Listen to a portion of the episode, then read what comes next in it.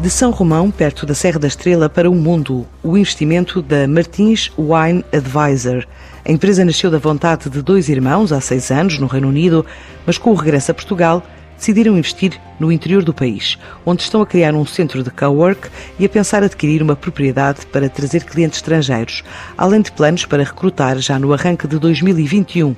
como revela um dos fundadores, Cláudio Martins. Estamos neste momento a construir um, um pequeno coworker uh, center para dinamizar cada vez mais aquela, aquela região, eh, tendo em conta a indústria onde estamos inseridos.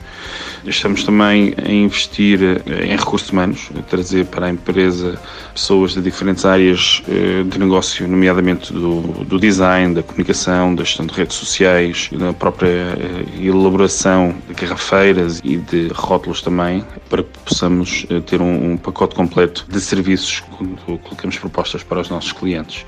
Esses investimentos, obviamente, eram para ser feitos com mais intensidade no início deste ano. Tivemos que nos resguardar um pouco adiante esta toda a situação que está a passar, mas está hum, nos nossos planos, já no início de 2021, possamos novamente arrancar com estes mesmos investimentos. Temos também um investimento que será a longo prazo, que será a aquisição de uma propriedade, não só para a produção de vinho, mas também para receber alguns dos nossos clientes que temos lá fora para lhe mostrar de facto o que é que se pode produzir em Portugal. Esta empresa presta serviços de consultoria a clientes de vinhos ou bebidas espirituosas e, pelo segundo ano consecutivo, numa lista de 3 mil empresas, voltou a ser distinguida em solo britânico pelo serviço e por representar vinhos como o mais caro do mundo, o Liberpater de Bordeaux com um custo de 30 mil euros a garrafa, um tipo de produtos que leva a quase 60 mercados internacionais. Temos clientes em quase todos os continentes, neste momento temos clientes em cerca de 55 países, 60 países. É, é o nosso foco é cada vez mais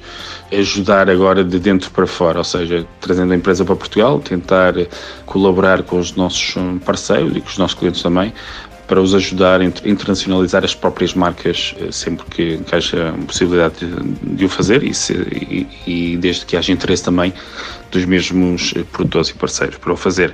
Por isso, a internacionalização da empresa, eh, como já referi, é de facto uma empresa global desde, desde o dia zero. A empresa considera que os períodos de confinamento contribuíram para o aumento das vendas junto dos mais de 20 clientes nacionais e estrangeiros, estando otimista para 2021. O nosso setor é um bocado mais premium luxury, eh, digamos assim. Estamos a falar de um preço médio dos vinhos que podem ir desde 100 euros até 30 mil euros a garrafa. Por vezes mais, quando há coleções mais específicas específicas. E este tipo de clientes, tal como todos nós passamos muito tempo em casa, estes clientes foram fazendo o mesmo, mas com vinhos, e também alguns clientes que nós tínhamos que passaram meses a fio nos iates e nos superiates privados também tiveram essa necessidade de adquirir os nossos serviços e também alguns produtos que nós representamos. E penso que 2021 vai ser de facto um, um ano de consumo assim que hum, as portas começarem a abrir com mais facilidade e com mais segurança também. Sem revelar volume de negócios, em pandemia, a Martins Wine Advisor espera que 2021 seja tão bom para a empresa